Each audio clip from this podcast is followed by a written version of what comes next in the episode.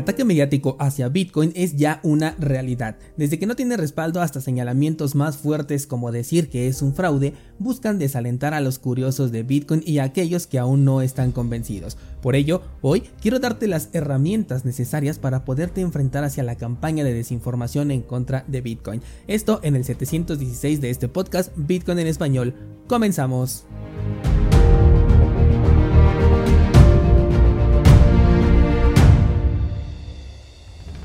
En lo que va de este año, al recopilar información para la creación del contenido que ya conoces, me percaté de la campaña de desinformación que se estaba generando y cómo está cobrando una mayor fuerza que antes. Al principio pensé que era algo normal porque pues no espero una reacción distinta por parte de los reguladores, bancos y gobiernos, pero cuando comencé a ver y escuchar comentarios llenos de datos completamente incorrectos, que no de una opinión, sino de una declaración por parte de personas que al menos por el nivel en el que se encuentra pues no me cuadra que, que, estén dando este mensaje más allá de que pueda ser para una campaña precisamente de desinformación fue entonces cuando me di cuenta de que no hemos terminado con estos ataques que personalmente pensé que ya no íbamos a ver en este nuevo ciclo. Y es que conforme más personas llegan a Bitcoin y se interesan por saber más acerca de la tecnología que tenemos en nuestras manos el discurso que intenta menospreciar el poder de Bitcoin se va debilitando. Y como ya está siendo adoptado por bancos, apoyado por gobiernos, aunque esto sea solamente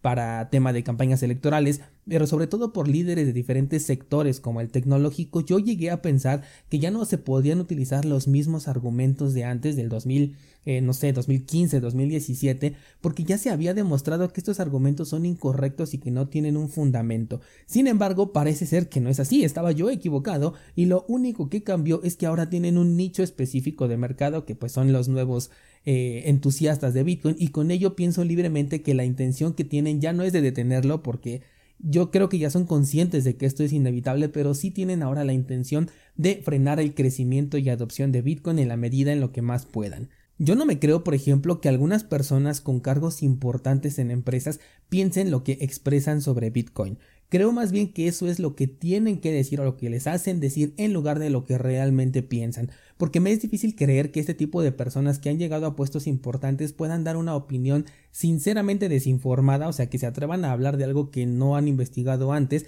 poniendo su cara al comentario, a la cara de la empresa también a este comentario, sabiendo que lo que digan se va a volver viral. Comentarios como por ejemplo que Bitcoin es un fraude no tienen ya cavidad hoy en día porque de ser así no estarían preocupándose por colocar regulaciones, simplemente lo dejarían pasar sabiendo que eventualmente se perderá, pero no es así, por el contrario, están buscando imitar a Bitcoin o más bien a una criptomoneda con una versión digital del dinero fiat, cosa que de hecho ya existe y la gran mayoría de habitantes del mundo ya lo utilizamos desde hace bastantes años, pero fíjate qué tan importante es para ellos que incluso tienen que buscar la manera de vendernos aquello que ya tenemos, pero de otra manera, disfrazarlo como una innovación criptográfica, justamente porque las criptomonedas tienen una fuerza increíble. Y soy consciente que en cripto sí hay un montón de estafas, de hecho tú me has visto cómo me he ido despegando de esta palabra y acercándome más hacia Bitcoin, y esto es porque Bitcoin es historia aparte y es de lo que más tienen miedo porque Bitcoin incentiva al nacimiento de miles de criptomonedas que por ahora no pueden detener como lo hicieron con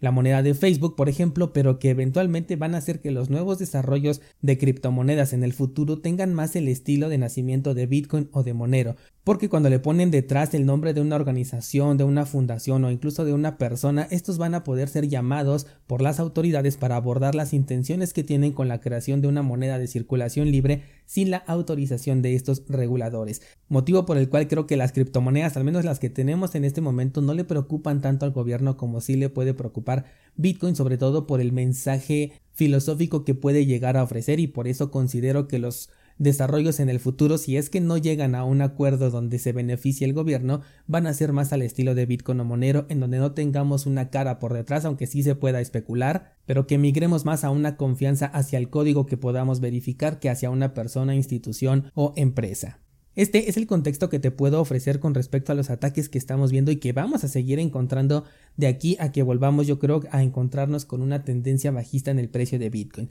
Entonces, ahora sí, ¿cómo podemos responder a esta clase de comentarios? Sobre todo si nos vemos en una situación en la que tenemos que explicar personalmente la visión que tenemos desde dentro del sector, porque una noticia pues simplemente podemos ignorarla, pero cuando estamos frente a una persona que nos pregunta al respecto porque sabe que nosotros estamos dentro de este sector y que nos gusta Bitcoin, pues nos vemos entonces en la situación de ofrecer una respuesta y lo que quiero es darte herramientas precisamente para esas respuestas. Bien, pues comencemos. Esta semana escuchamos una frase muy eh, fuerte que es Bitcoin es un fraude. Para que exista un fraude tiene que existir una parte beneficiada. En este caso, si Bitcoin fuera un fraude, el beneficiario, quien es el propio Satoshi Nakamoto, no se sabe para empezar si todavía existe. Y aunque así lo hiciera, el beneficio económico que podría llegar a tener sería vendiendo sus Bitcoins por dinero fiat y entonces utilizar este dinero para darse la vida de ensueño. Sin embargo, en la cartera de Satoshi no se han movido fondos. Gracias a que la blockchain de Bitcoin es completamente transparente, podemos saber esto y verificarlo. Que tiene otras carteras en su poder de las que posteriormente ya no supimos y ha estado vendiendo a lo largo de todos estos años. Claro que es una posibilidad porque Bitcoin es abierto y así como Satoshi Nakamoto lo pudo hacer, cualquier otra persona con curiosidad sobre la tecnología, sobre todo los cyberpunks que fueron los primeros en darse cuenta de la existencia de Bitcoin, pudo haberlo hecho. Así que es una posibilidad abierta que como en la mayoría de los casos beneficia a los early adopters, pero esto es una constante en cualquier innovación y no precisamente por eso es un fraude. Y de hecho es algo que se repite constantemente porque aquí ya se manejan ciclos de mercado. En el pasado ciclo alcista, nosotros nos beneficiamos realizando hacia personas que recién entraron, pero esto ya es la característica nativa de todo mercado financiero. Una compra corresponde a una venta y una ganancia corresponde a una o más pérdidas. Otro punto, que Satoshi Nakamoto pueda aparecer un día y decide vender todos sus satoshis. Seguro que esto nos lo van a vender como el creador de Bitcoin se deshace de toda su riqueza y abandona a los Bitcoiners. Pero esto depende un montón de cómo se venda, porque igual podemos pensar que entonces sí estaba vivo y que ahora quiere regresarle ese circulante al mercado para que más personas puedan tener acceso a Bitcoin. Estoy siendo extremista, por un lado te dije una nota muy negativa y por el otro una muy positiva, pero es para reflejar que mientras que el propio Satoshi Nakamoto no dé su opinión de por qué decidió vender, en este hipotético caso, claro, todos sus Bitcoin, entonces cualquier cosa que digamos es una posibilidad y mera especulación. Incluso podríamos especular cosas locas y todo podría ser una posibilidad porque si no tenemos la versión oficial todo viene únicamente de nuestra imaginación. Además, el hecho de que el propio Satoshi Nakamoto venda sus criptomonedas no significa absolutamente nada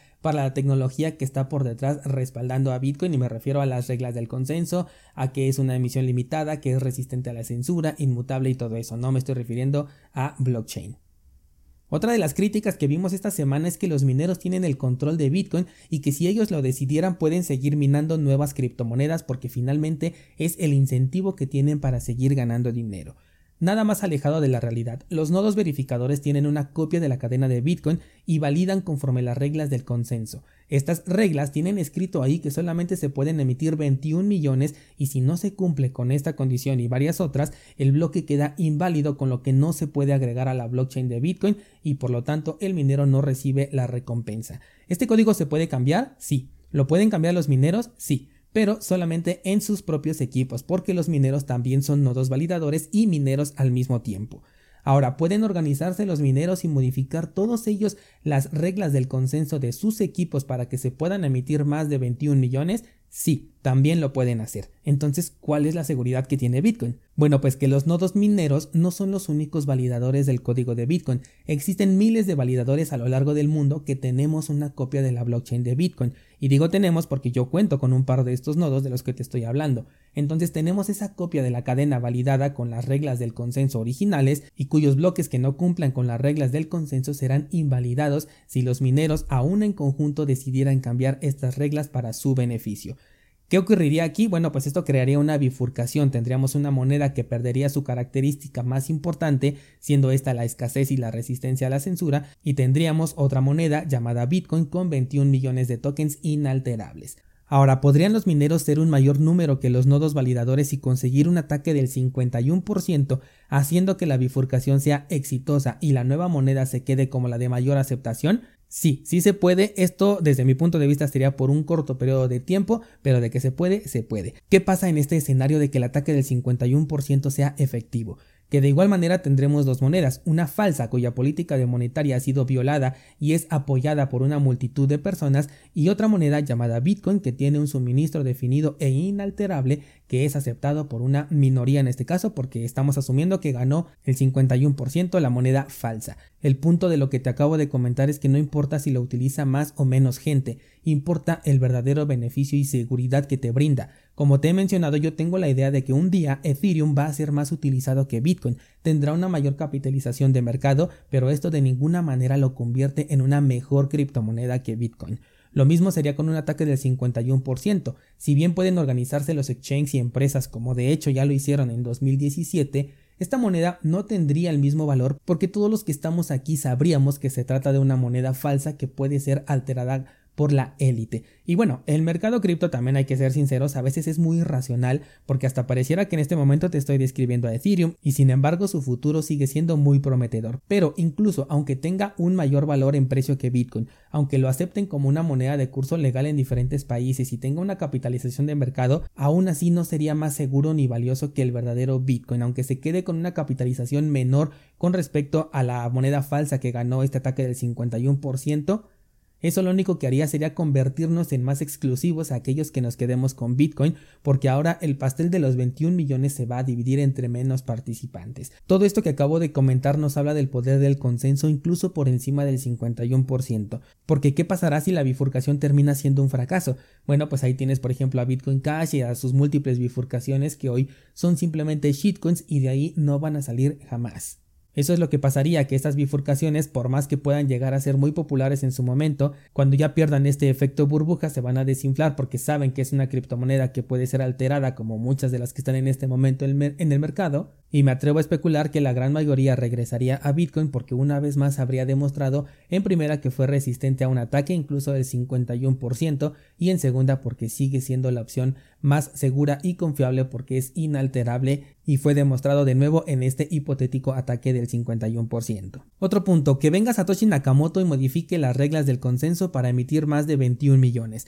Lo puede hacer, pero con su nodo, al igual que lo puedo hacer yo con el mío. Pero si no existe un consenso, lo único que generaríamos tanto él como yo sería una moneda que solamente utilizaría Satoshi o una moneda que solo podría utilizar yo y que nadie la querría tener porque no es Bitcoin. Eso es todo el, el efecto que pueda llegar a tener Satoshi Nakamoto si decide hacer una modificación en el código de su propio nodo. Más cosas. El software de Bitcoin puede ser alterado para minar más de 21 millones y ahorita por software me estoy refiriendo a el programa de los nodos de Bitcoin, el programa que tiene las reglas del consenso en general y que todos corremos. Estoy hablando del Bitcoin Core. Sí se puede alterar, pero para que alcance un consenso, todos los que participamos y tenemos nuestro nodo corriendo con este software tendríamos que aceptar de manera manual, es decir, entrar a nuestro nodo y darle en actualizar porque esto no se puede realizar de manera automática y con esto de nuevo vemos el poder que tiene el consenso porque sin él nada puede cambiar. Ahora, que es posible que entonces sí lleguemos a este consenso por avaricia y que todos en conjunto decidamos que Bitcoin tenga más de 21 millones.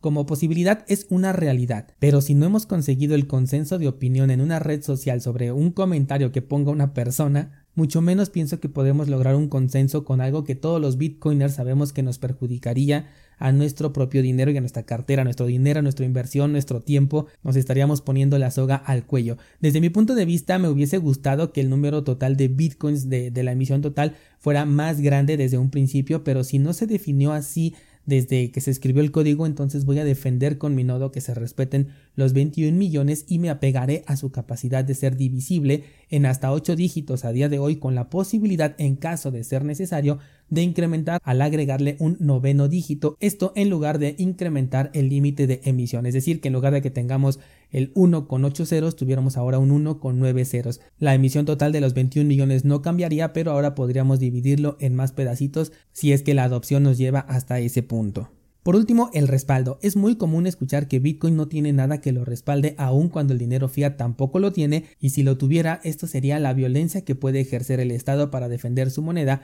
utilizando como recursos renovables a las personas a manera de soldados. Bitcoin está respaldado en criptografía, en matemáticas, en código verificable y en la confianza de las personas. Sí, yo sé que en Bitcoin no confíes, verifica, pero al aceptar Bitcoin y verificarlo, decidimos entonces darle la confianza a las personas para que nos paguen por nuestro trabajo en Bitcoin. De la misma forma que confiamos en que nos paguen en dólares, pesos mexicanos o hasta en pesos argentinos, dependiendo del lugar en donde vives, y estas monedas son aceptadas por una confianza ciega, porque hemos crecido en un círculo en donde todos a nuestro alrededor aceptan esa moneda y entonces decidimos seguir esa corriente. Pero llévate tus pesos mexicanos a Londres e intenta gastarlos ahí, verás cómo pierdes toda confianza en ti al momento de querer pagar e incluso vas a generar desconfianza en otras personas porque pensarán que quieres hacer algo raro utilizando una moneda que muy probablemente ni siquiera conozcan cuando se la entregues, así como nosotros muy probablemente no conocemos cómo se ven físicamente los billetes de la India, de Taiwán o en Saint Kitts y Nevis